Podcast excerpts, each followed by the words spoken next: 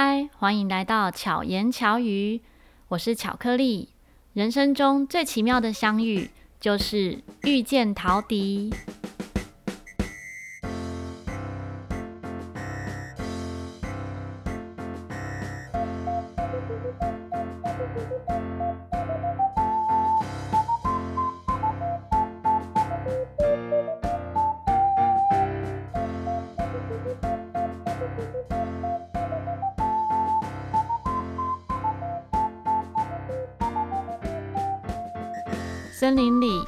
着一位巧克力精灵，喜欢吃零食和巧克力的他，对生命充满好奇，每天兴致勃勃地四处探索，对有趣的事物爱不释手。有一天，他在森林里面找到了一把陶笛，这美妙的声音深深吸引了他的心，也让他和动物们成为好朋友。巧克力精灵决定让更多人听见这个声音，好像要讲什么故事，对吧？这是在二零一五年我的一场独奏会《陶笛精灵的诞生》的一个故事的开头。在这场独奏会呢，我就是用音乐跟故事结合来讲着我跟陶笛相遇的故事。那我跟小陶笛的相遇故事呢，就也。像刚刚前面讲的这样，只是没有那么梦幻，并不是真的在森林里面发现。但是我接触到陶笛的时候，为什么会这么喜欢它呢？可能要缘起于我其实不是那么会唱歌，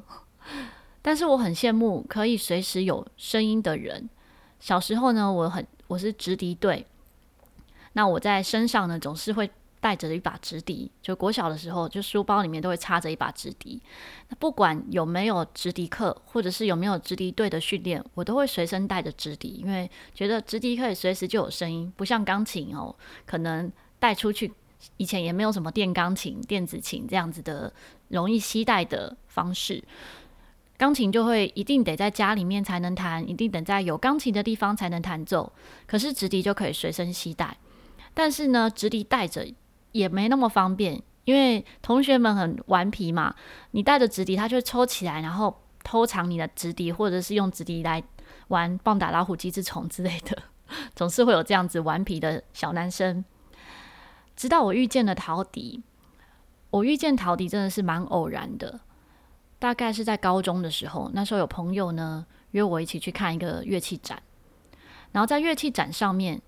看到这个陶笛这个乐器。那时候买的第一个陶笛其实就是塑胶的六孔，还那时候也还没有十二孔这样子的陶笛哦，然后就是一个塑胶六孔的陶笛。带回去吹奏之后，因为我本身就有学音乐哈，从小就是学钢琴，然后也是直笛队的，所以自己就研究指法开始吹奏，就觉得哇，好喜欢这个乐器哦，而且走到哪里都有声，都有随时都有音乐，又很好携带，就非常非常喜欢。陶笛这样乐器，后来呢，在哦，我之前有说过，一开始的有一份工作是在安亲班，在安亲班的时候呢，安亲班的老师希望我可以帮小朋友们安排一些音乐课，这个音乐课是让他们可能从中唱歌啊，或者是学习一些音乐相关的有趣的的一些课程，好，并不是真的一定要教一个乐器。那时候我就把陶笛放在课程中。在那个年代，大家也没什么接触过陶笛，就觉得哎，陶笛好好玩哦，怎么可以有这么好听的声音，然后有这么奇妙的，就是声响哦，因为很温暖的声响，所以很多人都会对它很好奇。那在我一次的邀课，就是受邀的课程中，那时候是在新北头长老教会，那那个课程呢，他们是希望我教直笛，可是，在课程中就发现说，诶，大家买的那第一批陶笛呢，是买七十块，我印象都非常深刻。不知道听众朋友们对陶笛的价格有没有概念？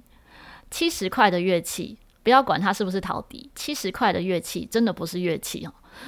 所有的乐器呢，要有音准，要有音色，一定都会有一定的价位。陶笛虽然是相对便宜，但不会这么便宜。一般如果要当做乐器来使用的。就是正规十二孔陶笛的话呢，大概的价位是最便宜的是一千多块，那我自己设计的一把陶笛是大概两千块，那正常的十二孔中音 C 呢，大概是三千五，到手工笛哈一万多块都有，那甚至会有不同比较有特别的造型或是特别的一些设计的话，可能又会更贵。啊，比如说 LED 的陶笛，那价格又会不一样。那那时候接触到的那个班级呢，他们是第一次教陶笛，所以他们也觉得陶笛应该就是很便宜的乐器，他们就买了一个七十块的陶笛。开始在教课，那因为他们已经准备啦，你也不可能要他再再改变。可是呢，在教学的时候就发现，只有哆瑞咪发嗦哦，到嗦可以有相对的音准，嗦以上的音全部都很可怕。所以一开始教陶笛课的时候，还有很多家长因为好奇嘛，都在旁边要一起旁听，直到大家一起吹奏的时候，哇，真的是差不多是落荒而逃的感觉，因为声音很可怕。那个当下就觉得哇，我很喜欢的乐器，怎么大家都不认识它？所以后续呢，他们在问说，哦、呃，要再继续开课，我就推荐他们使用就是比较有音准的乐器，然后陶笛来当做乐器，然后就开始了第一个陶笛的团体班。那从这个陶笛班团体班开始之后，我也开始想说，哎，我喜欢的乐器竟然很少人知道，很少人认识它。那后来有一个机缘巧合，有朋友在救国团授课，他说：“诶，救国团想要开一些陶笛相关的课程，问我有没有兴趣哦，就想要开一些特别的课程啊。那时候还没有说陶笛，问我有没有兴趣去投履历。好，我就说也可以试试看，所以我就在再来外面的一个团体班呢，是在剑潭的救国团开始了第一堂课。那时候在教学的过程中，都觉得啊，很。很开心，在那个过程里面，让更多不一样的大朋友哈认识。那时候学生几乎都是大人，就是让大家可以认识这项乐器。那在那个时候呢，大概是两千年左右开始这个教学。那时候的学生其实都还是用六孔陶笛再早一点的时候，我刚刚说的那个新北投长老教会，其实用的是四层陶笛。四层陶笛的指法有点不一样。那比较大家普遍使用的呢，会是六孔跟十二孔。那一直到二零零三年，阿志老师出了第一张的陶笛专辑，开始越来越多人认识陶笛这个乐器，或是听过这个声音，才开始对陶笛的声音有一点概念，知道说哦，它不是玩具，它可以有演奏不一样的音乐。那在这个之前，我自己的教学呢，就会都是去搜集，或是去。想自己去从钢琴的教材，然后这一些呃呃直笛的教材来去编写，觉得可以教学生的教材。因为在那个时候就没有人教陶笛，所以当然也没有所谓的现成的教材。所以一开始的教材呢，我都是用手写的。就像前面几集讲过，我那时候手写下边还画了插图，就是很很有温度的教材。当然以保存来讲就不是那么容易，或者是以整齐度来讲，一定没有电脑打起来那么整齐，但它又有一种不一样的温暖的感觉。那跟陶笛的相遇，真的就是这样突然哦遇见他，就是在乐器展中突然遇见他。那突然的，因为邀客，发现说，哎，大家不太认识，才觉得，嗯，那我是不是可以来推广？是不是可以来为他设计这些课程？然后在我学习过的音乐的教学方式里面，怎么样套入陶笛这个乐器，然后再让它发展。在我刚开始要当老师的那几年，我上了非常多的课程，包含 Technics 就国际牌的讲师呃的一些培训，然后音乐方面的课程，还有奥福的课程。那在奥福课程里面呢，奥福它其实是会结合不同的节奏、乐理，或者是幼儿律动，还有乐器、打击乐器，让学生、让小朋友们可以多方面的接触音乐。在最后一堂课的呈现的时候，我就觉得说，哎，那我可以把陶笛融入在这个课程里。所以那个时候我的呈现是把陶笛写在教案中，但那一次的结果我是没有通过的。因为奥福的老师们觉得，奥福的课程就应该是要以奥福为主，不能够加入哦其他的乐器，不能够加入我想加入像陶笛这样的乐器哦。在那个时候是这样。那那时候我就觉得啊、本来想要往幼儿律动去发展的，其实瞬间信心就受挫。可是没有几天哈，隔了几天之后，其中的一个评审打电话来给我，他说他希望我去接一堂幼儿律动的课。我就说，诶，为什么要去接这个课程？我那时候那个奥福没有通过。他说：“虽然他们的规定是没有通过，但他非常欣赏我的教学，觉得我的教学方式很活，然后很多元。他觉得我绝对有能力跟资格去接他的学校。但那时候我其实内心还是觉得自己是不符合这个资格的，所以就婉拒了这个教学。但是也因为这个老师的这个邀约，我就对我自己的设计的课程就更有信心了。于是开始去思考，我可以怎么样。”把陶笛这样乐器呢，让更多人知道。后来有一个呃社区大学，就是邀约我去那个地方开课。但那时候那一个我忘记第一间是哪一个学校了。但那时候那个课期没有开成，然后我就开始去，后来就去投了北投社区大学。在民国九十四年，二零零五年的时候，开始了我的社区大学的课程。在一开始的第一学期，其实是所有的学生都是吹六孔陶笛，都是以圆形哦，就是六孔陶笛，英国人发明的这个陶笛为主。那到第二学期的时候，开始我觉得，哎，慢慢的觉得那个时候差不多二零零六年的时候，觉得越来越多人哦，就是接触到十二孔陶笛，于是我就决定把十二孔陶笛放在教学中。可是也发现。其实多数人的多数当时的十二孔陶笛音准不是那么准，真的很准的呢，反而是手工笛。所以第二学期，其实我大部分学生是买手工笛，就是哦张志明老师那时候张志明师傅他做的手工笛。可是手工笛的价位大概是六千到一万二。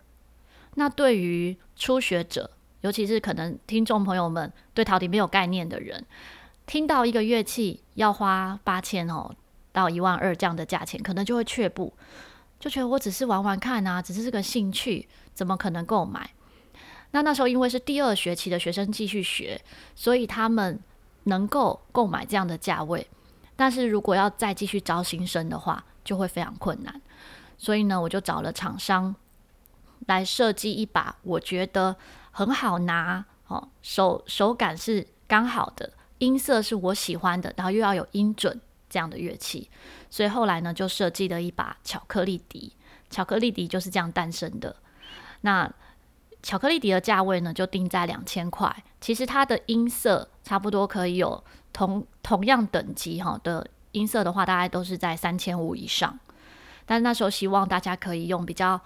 就是平价的方式来购买这个乐器，所以我们的就是先降低利润，然后用两千块这样的价格作为设定，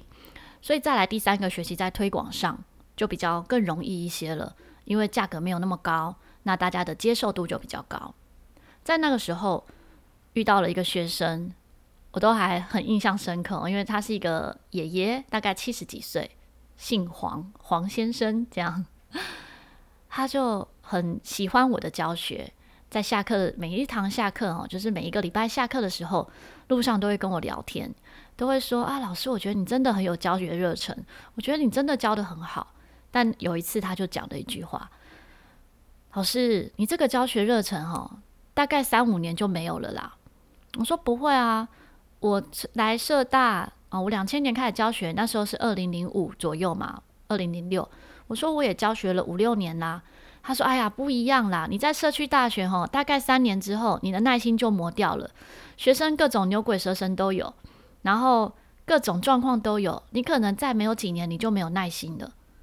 那个时候，这一句话，这一段话，就放在我心里。我觉得我不能像他讲的一样，我要一直保持着我很就是想要让大家认识这样乐器这样的热情。”来跟学生们，或者是不认识这个乐器的人来分享陶笛这个乐器，所以真的也很感谢他讲这些话。那一直到现在我都记得，我也常常会回顾、审视自己这个热情还在不在？答案是肯定的，就像我现在在分享这些过程，我也是很开心的在分享。后来也蛮多朋友会好奇，原本我是教钢琴，教钢琴很轻松啊，几乎只要学钢琴的人一学就是学个好几年，甚至十几年。那钢琴的教材全部都是现成的，就比如说哈农啊、拜尔啊这些课，这些哦，或者是什么彻尔尼，然后小步舞曲哈、哦，一直上来，这些课程的教材呢都是固定的，所以你不用再去编写教材，你不用去，可能你要练琴，但是你不用去写这些东西。那好好的钢琴不教，然后收入也是稳定的，为什么会都以陶笛为主？在早期我开始教学的那一段期间，我教学的项目蛮多元的，因为我喜欢音乐，只要跟音乐相关的，像我很喜欢教小朋友，所以我会教幼儿律动。那幼儿律动里面，我会包含着陶笛的课程，或者是直笛，或者是打击。那我自己很喜欢打击乐器，所以我也曾经学过两年的爵士鼓，那也去上了一些非洲鼓的课程，所以我也会把这些东西。融入在课程里面，我家里面的打击相关的乐器也非常多，很多元。然后我的所有打击乐器呢，真的是可以供应可能四五十个人一起上团体课。那这真的是对这些乐器都很喜爱，但是我并不觉得这些是我的专业之一。在我想要更聚焦，因为每一样东西，当我们在教学的时候，一定需要备课，一定要自己要练习。然后也要去嗯思考怎么教学，就是准备每一个学生的教学内容，或每一个团体班的教学内容。那在陶笛上呢，我一直都在写新的乐谱，包括现在也是，因为我的学生是几乎从一学一开始学陶笛就一直一路跟到最后，所以我最久的团体班就是我刚刚说的，从二零零五年的那个团体班，好，就是北投社大的第一班，一直到现在。都还在学习，所以我的课程里面其实很少，一年之中 可能好几年才会开一次初级班，因为可能有不同的班并班了之后，有多余的时间出来，可能不会说某个礼拜二晚上，好，比如说礼拜二晚上的时间空下来了，然后我才会可能再开一个新的初级班，会这样的方式，所以我几乎每一个班级呢都是学好几年，甚至十几年，那他们也也因为。大家互相彼此陪伴，真的就是亦师亦友，然后也就像家人一样，大家感情都很好。那刚刚回到说，在准备这些教学的课程的时候，我觉得陶笛对我来讲是更有活力的，因为我一直在帮陶笛找路。最早最早开始教陶笛的时候，很多朋友是不看好的，包括我自己的音乐教室的老板。然后一些嗯、教音乐的长辈们，他们都是不看好的。他们会认为陶笛这个乐器不就是学个几学期，应该就没得学了吧？大家一下就学会啦，那还有什么好学的？你这样路不长久。但我觉得，如果他没有路走，我应该要为他创造路。如果大家都觉得他只能学这样，那我应该要去思考他还可以学成怎么样。所以在执法上，我去，就是在课程规划上，我就规划了在初学的阶段，他们要学到什么样内容；中级的时候学到什么样内容；再来进阶的时候要学到什么样的内容。不只是指法上的不同，或者是音乐的广度。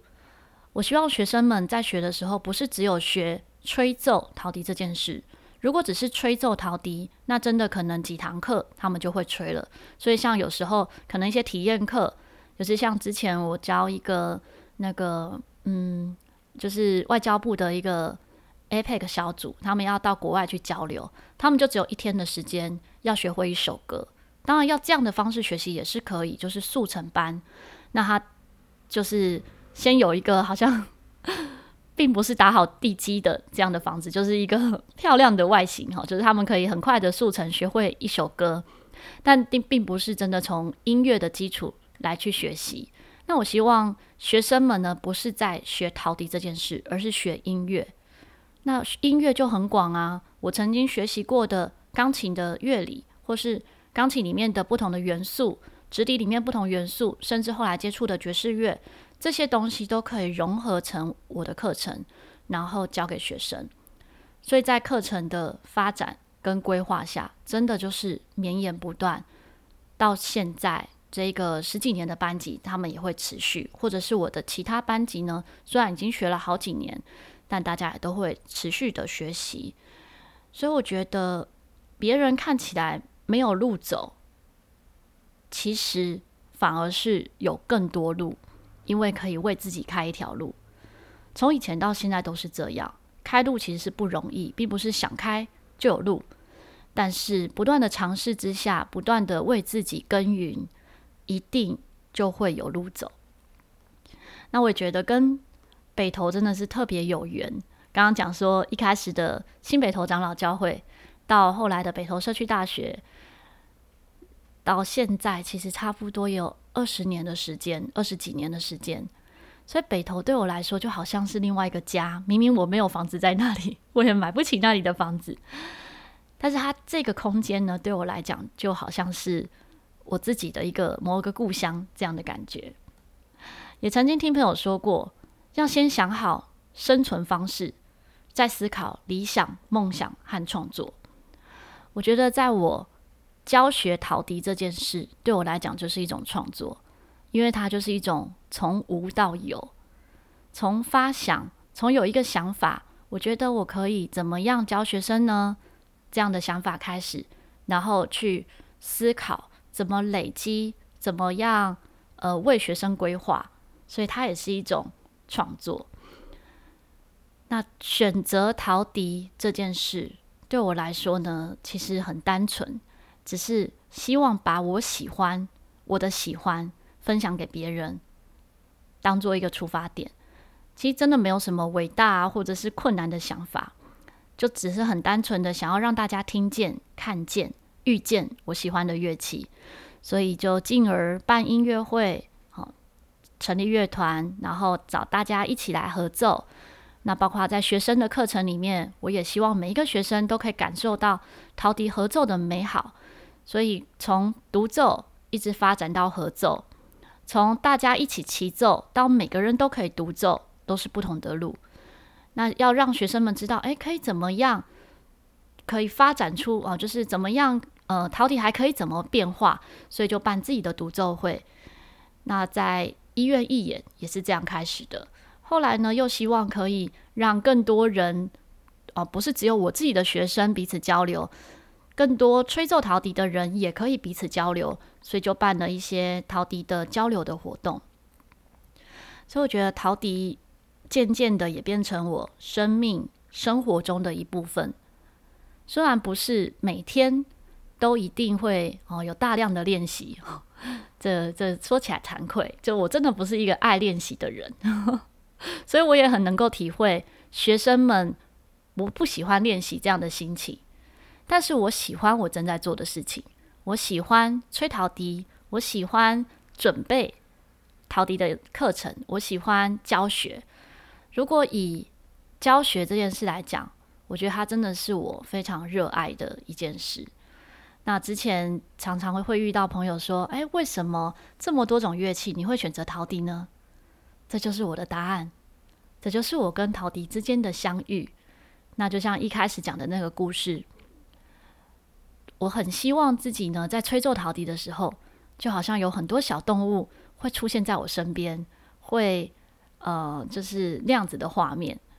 所以就像呃魔法公主里面，魔法公主的这个小女主角呢，她脖子上就带着一个小乐器，她一吹奏的时候，就会有动物在她的身边。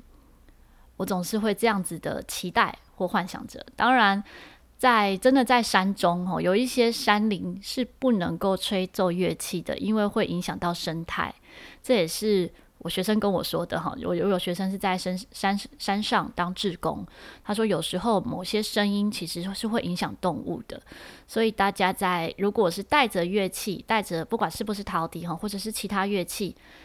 在不同的地方要演奏的时候，其实还是要注意一下那一个空间是不是适合的。跟大家分享我的喜欢，希望有一天你也会喜欢，或者是接触陶笛。那也工商一下，我最近呢，因为疫情的关系，所以我的课程都改成从去年一月开始就改成是呃用影片方式的影片授课的方式来教陶笛。所以如果呢你想要学习哈完全初学的人，或者是你曾经接触过陶笛，想要进阶再上课的朋友们，都欢迎加入。大家也可以就是在粉丝页或者是 IG 询问这个相关的课程。那目前的课程呢是有名额限制的，但是如果是初学哈想要接触的话，或者是个别课，其实都可以询问。好，这是第一次在节目中 工商一下。好，希望巧克力，希望陶笛的分享可以为你巧妙克服生活中的压力。我们下次再见，大家拜拜。